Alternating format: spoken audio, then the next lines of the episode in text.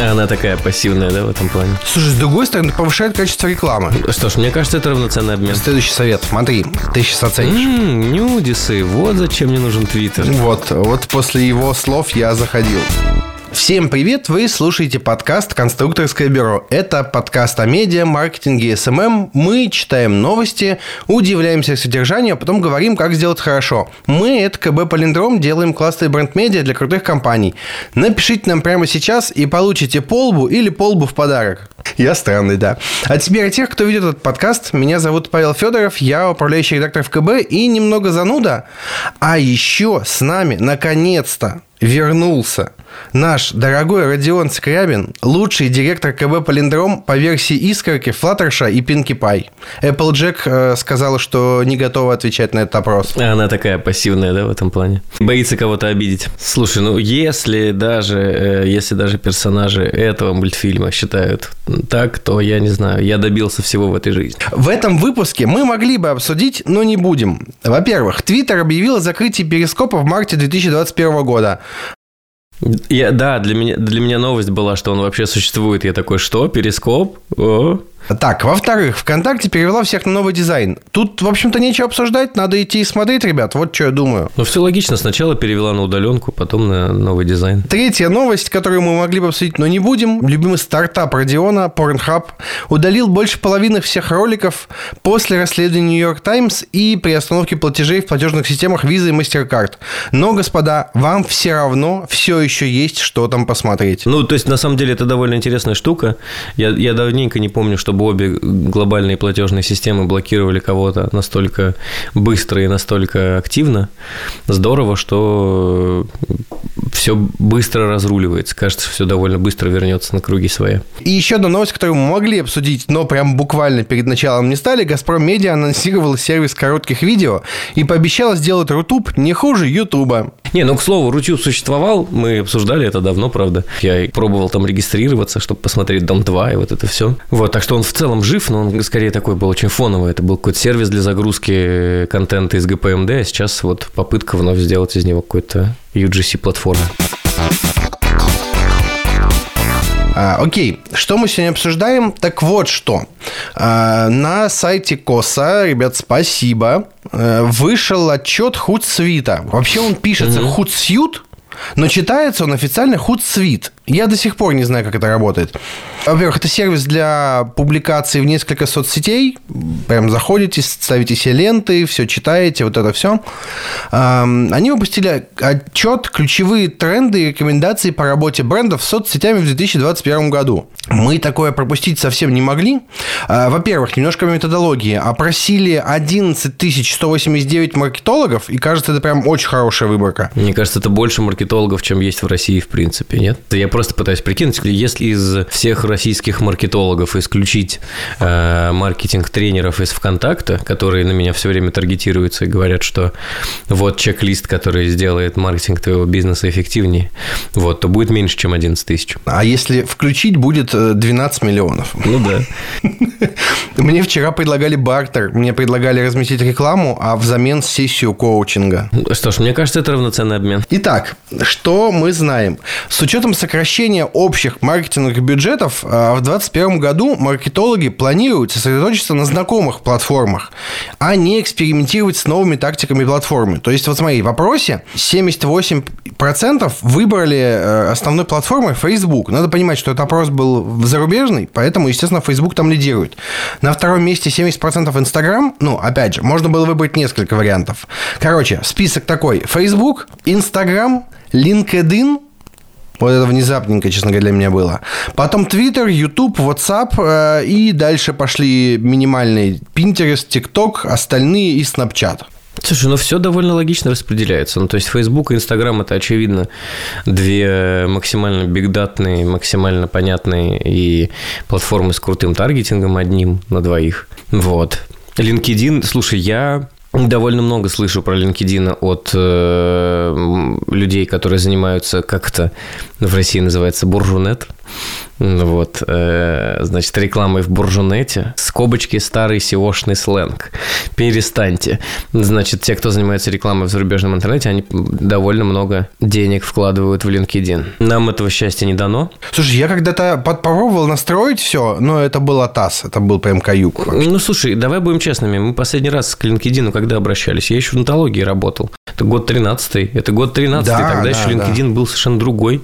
Сейчас это, говорят, совершенно другая платформа. Может быть, наоборот, нам с тобой нужно зачелленджиться и попробовать восстановить пароль, зайти через VPN и попробовать вообще посмотреть, что там изменилось. Вдруг там интересно.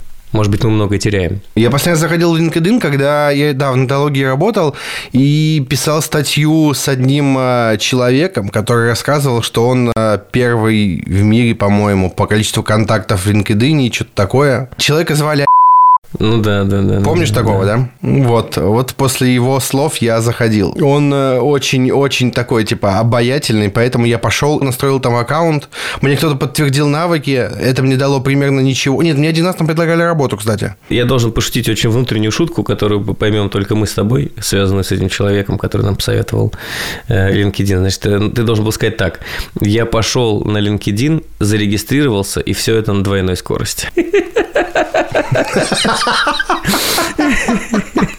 Простите, ребята, я понимаю, что это не, не интеллигентно шутить шутки, которые понимаем только мы вдвоем. Но что вам заменит Пашин заливистый детский смех в этом подкасте? Ничего. Ладно, давай уйдем от LinkedIn, пойдем дальше. 60% компаний планируют увеличить свой бюджет в Инстаграме. Я тоже, кстати, я тоже. Я прям вижу, как мы в следующем году увеличиваем бюджет в Инстаграме, потому что Инстач начинает очень много чего выигрывать. Ну, то есть мы же постоянно сравниваем вот те проекты, которые мы ведем. И, во-первых, Инстаграм относится к уникальному типу социальных сетей, которые одновременно пока еще да, умеют и э, генерировать вовлечение внутри социальной сети, то есть э, работать с аудиторией с помощью контента. А с другой стороны, там есть абсолютно легальный способ выводить трафик наружу с помощью сторис. Такого довольно мало. То есть вот попробуй вы ВКонтакте начни выводить трафик, ты ну, сразу столкнешься с пессимизацией постов в ленте. А в Инсте это есть, ну, такой, типа, есть легальный способ. И поэтому Инстаграм вообще прям классный.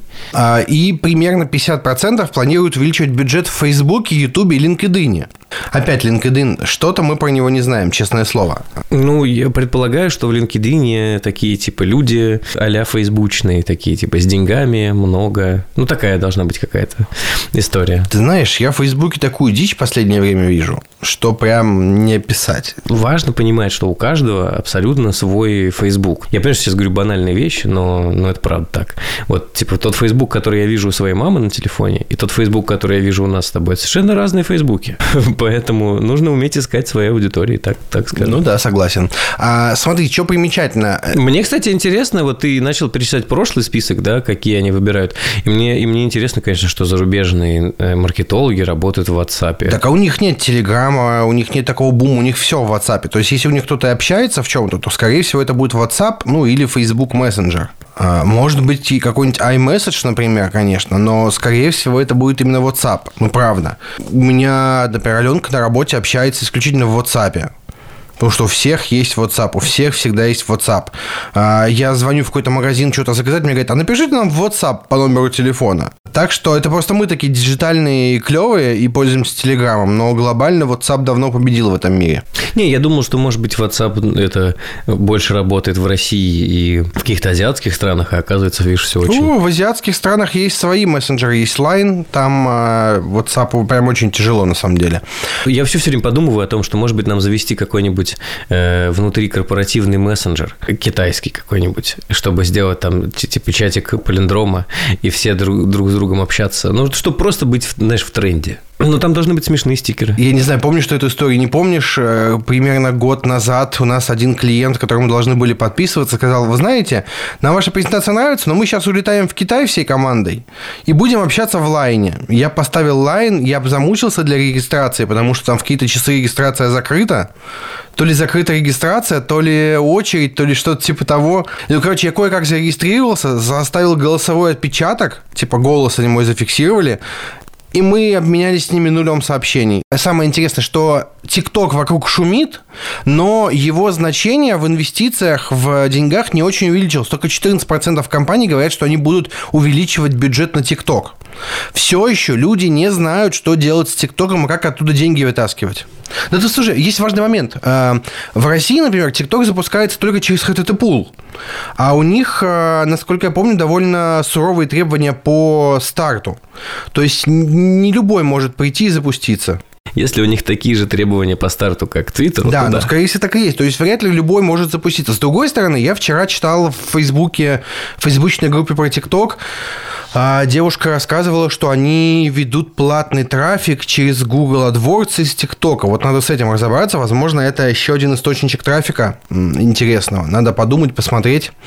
Может быть, я все равно думаю, что большинство э, брендов, которые сейчас смотрят в ТикТок, ну, то есть, скорее всего, все делится на две э, категории. Первое, бренды пытаются придумать, э, какую рекламу размещать в ТикТоке, что в целом логично. То есть, это те же самые, там подход должен быть примерно такой же, как в рекламе в сторис а мы сейчас знаем, что реклама в сторис в инсте работает прекрасно. Интересно, конечно, если все это сейчас работает только через HTTP это, вероятно, сильно сужает э, возможности, но надо же с чего-то начинать. Слушай, с другой стороны, повышает качество рекламы. Ну, потому что если открыть рекламу на всех, нас, э, скорее всего, захлестнет волна какого-то дерьма, типа бизнес-тренеров, коучей, э, вот это все. Она рано или поздно все равно захлестнет. Это все вопрос времени. А второе – это бренды, которые пытаются придумать какой-нибудь э, контент для ТикТока, который зайдет. И здесь нас ждет э, много лет веселых экспериментов. Вот Будут бренды, у которых что-то получается, будут бренды, у которых ничего не получается, но они получают премии. Слушай, как мы выяснили, в ТикТоке главное не сдаваться. Потому что, допустим, вот наш клиентский ТикТок, он э, первый месяц, мягко говоря, не летел.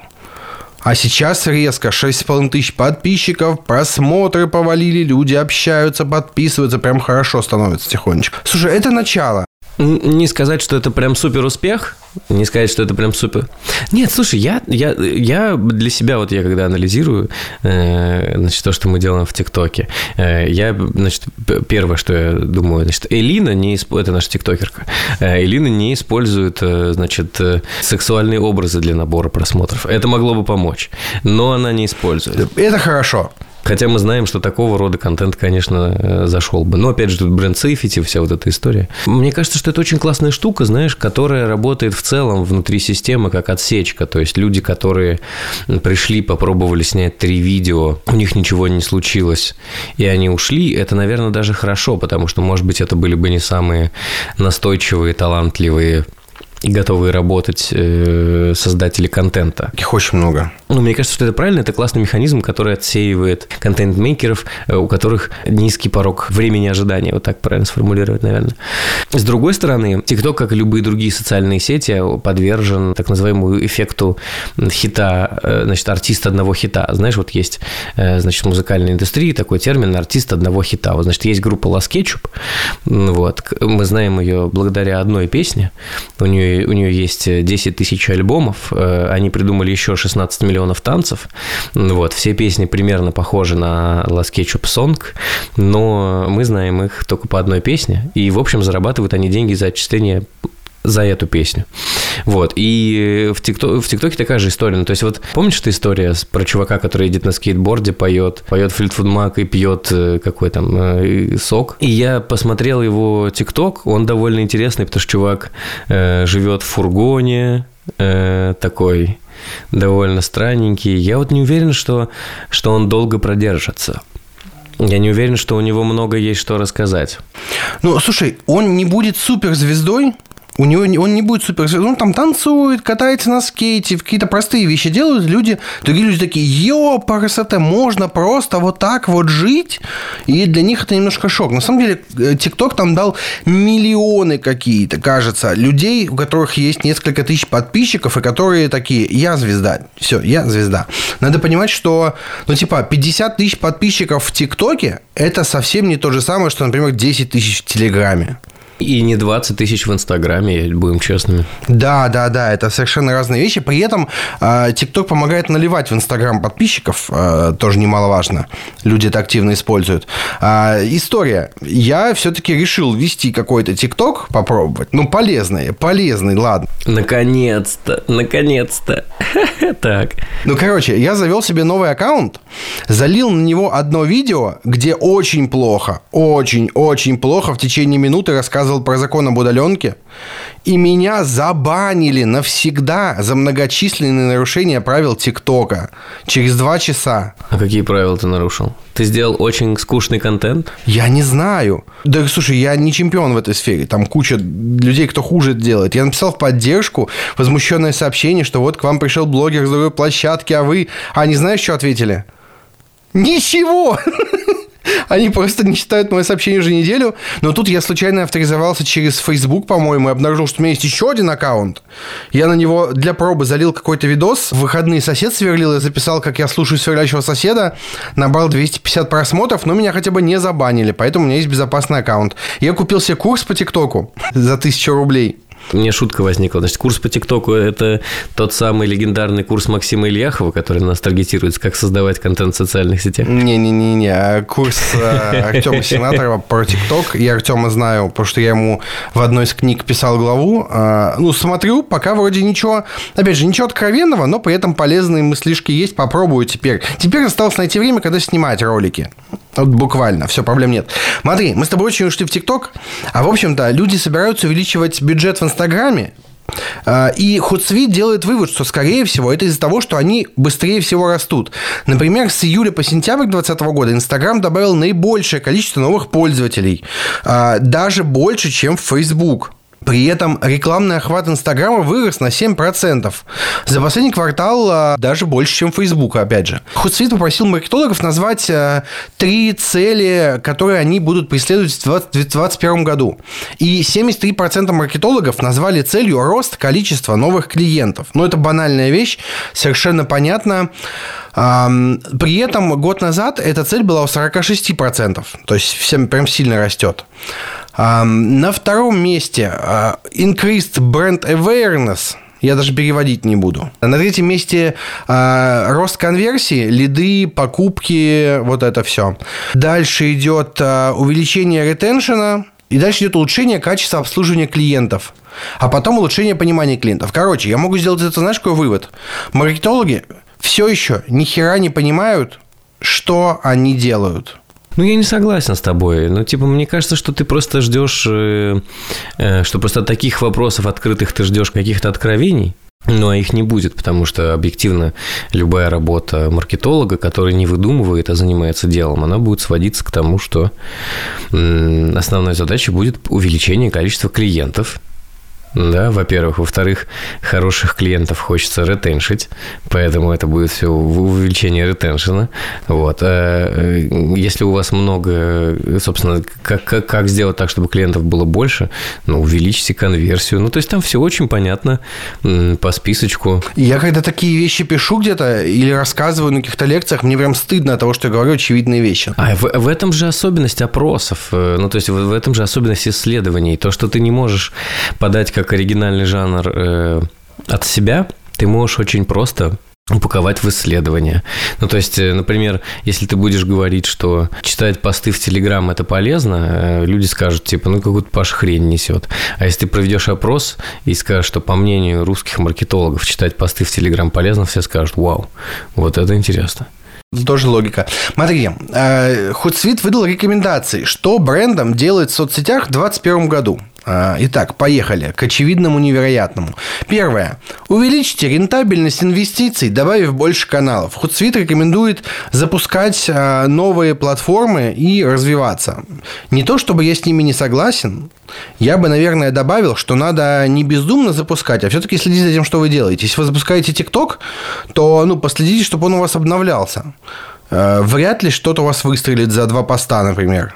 То есть логика такая, э, значит, чем больше э, платформ мы используем, на некоторых из них есть вероятность, что вдруг мы взлетим или займем какую-то незанятую нишу, и в связи с этим ROI будет выше. Ну да, да, примерно так.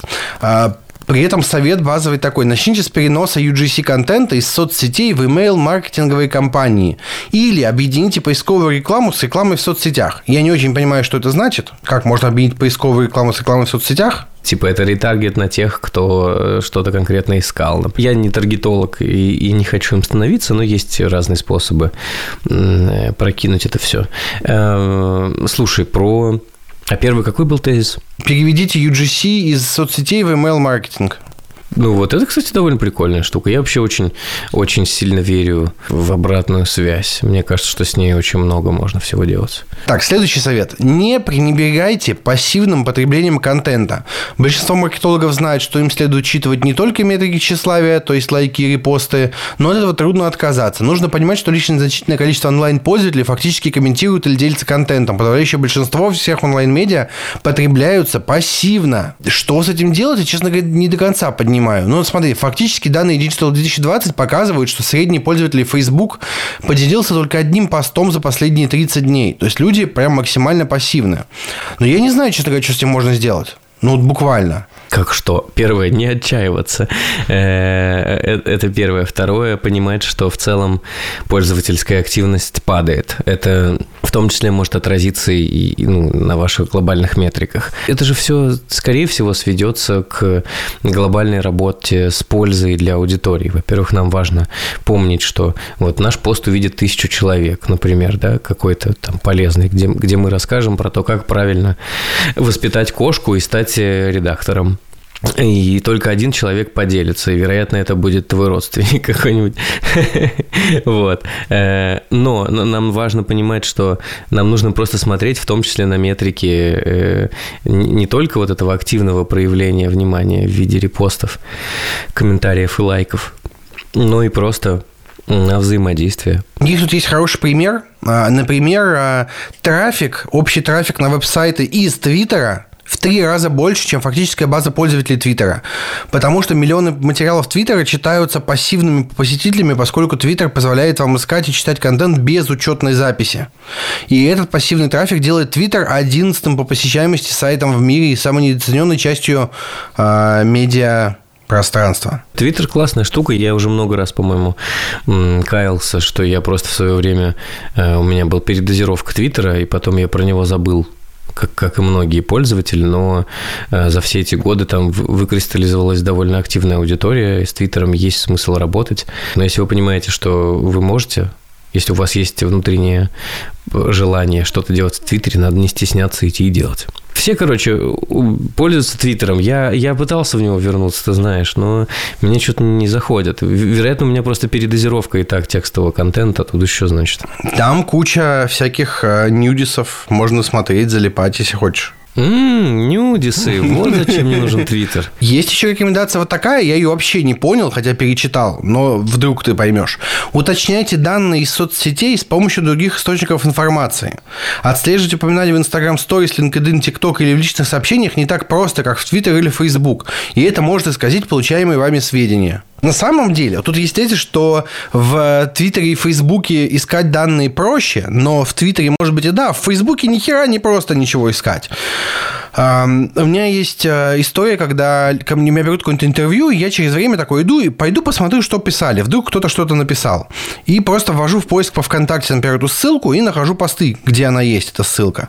В Фейсбуке, так, тебе покажут только кукиш в Фейсбуке что-то искать это прям невозможная история. Я понял, в чем суть. Э, в том, что нельзя полагаться на э, внутренние метрики социальной сети и, и внутренние механизмы. И тут э, очень сложный вопрос, потому что вот я знаю, что у нас ребята из дистрибуции для одного из наших проектов используют специальную прилагу, за которую я, я просто я ее оплачивал. я знаю, что она платная. Ну вот. Прилагу, которая позволяет отслеживать комментарии. И вот в итоге она хуже отслеживает комментарии, чем просто авторизованный аккаунт. Но в целом я согласен, что нужно использовать всякие вот эти штуки. Ну, то есть, слушай, у нас же есть классный пример, не помню, как это называется. У нас, опять же, ребята из дистрибуции используют какую-то какую прилагу для Инстаграма, чтобы правильно оценивать э, статистику и вот это вот все, потому что внутренняя, внутренняя аналитика Инстаграма так себе. Ну, то есть, используйте всякие сторонние прибамбасы, чтобы, чтобы точно мерить в собственной соцсетке. Это классная штука. Вот это хороший совет уже дам. Следующий совет. Смотри, ты сейчас оценишь. Поколение, игнорируемое цифровыми маркетологами, сейчас как раз на пике активности в соцсетях. Смотри, стереотипы, эйджизм и многолетняя любовь к инновациям в пику актив... эффективности привели к тому, что маркетологи недооценили все более разбирающуюся в цифровых технологиях а, и доходную демографическую группу бэби-бумеров. Если использовать умную сегментацию и продуманную репрезентацию, господи, какие умные слова, ребят. Не, давай просто в этот момент передадим привет Косе. Типа, ребята, не бойтесь выкидывать слова из перевода. Да. Не-не-не, спасибо, спасибо. Маркетологи, которые включат бэби-бумеров в свои цифровые стратегии, смогут обойти тех, кто все еще придерживается стереотипов. И тут есть Данные исследования, опять же. Согласно данным исследования, 70% интернет-пользователей в возрасте 55-64 говорят, что купили что-то онлайн в прошлом месяце. 23-37% планируют делать э, это чаще. В целом, это поколение вошло в кризис с более здоровыми финансами, чем молодежь. И пока что, по данным другого опроса, демонстрируют меньшую финансовую хрупкость. Возможно, стоит придумать медиа для старичков. Слушай, во-первых, этим уже занимается Сбербанк. Они же запустили вот этот супер YouTube канал. Я помню из, из описания, я помню только, что ведущая этого канала это Age модель, секси-бабушка, которая ведет все это дело, и она у нее там повар приходит, у нее там финансисты, еще кто-то. В целом я, я согласен. Ну, вероятно, за рубежом тоже, но мне кажется, что в России тоже недооценивают бумеров. Ну, во-первых, перест... ну, для того, чтобы начать зарабатывать на бумерах. Давай чек-лист, да, Паш? Первое, чтобы зарабатывать на бэби-бумерах, нужно перестать их называть старперы и называть бэби-бумеры. Так они выглядят более маркетингово привлекательными. Вот, э, потому что вот нельзя называть источник дохода э, свой э, неуважительно. Я вот уверен в этом. Второе. Они действительно активные. Ну, то есть, э, э, чтобы ты понимал, э, у меня, значит, к маминому iPad привязаны все мои карты. И я довольно часто вижу, как мама покупает какое-нибудь кинцо, э, третью подписку на iCloud зачем-то, хотя две первые на 50 гигабайт еще не, не исчерпаны. Тут важно понимать, что у э, отечественных бэби-бумеров, э, да, которые во многом слабо общались э, с цифровыми штуками, с компьютерами, с мобильными телефонами и так далее, э, у них э, всегда было очень много страха взаимодействия с этими технологиями, и этого страха становится все меньше, потому что, да, они дольше гораздо э, въезжают. Потом это становится для них э, таким прям твердым модус операнди. Наверное, бэби-бумеров э, в русском интернете можно брать за душу, можно приходить, делать для них трогательную, эмоциональную, вот всякую такую цепляющую рекламу, которая их будет триггерить. Это прям сильно работает. Короче, это тренд 2021, ребят. Digital реклама для бумеров. Я вдохновился, короче, все. Смотри, только единственное, тут есть рекомендация таргетироваться на эту аудиторию не только по возрасту, но еще и по интересам, потому что не все бумеры одинаково полезны. Нужно это помнить. Но ты понимаешь, это же будет просто феномен, если вдруг я в какой-то момент обнаружу выписку на, своем, э, на своей кредитной карте о том, что моя мама потратила деньги на игру на iPad. То есть, типа, осознанно купила себе игру. Это же будет просто пау. Огонь, что могу сказать. Смотри, тут еще есть пара, пара пунктов. Э, я предлагаю на них подробнее останавливаться.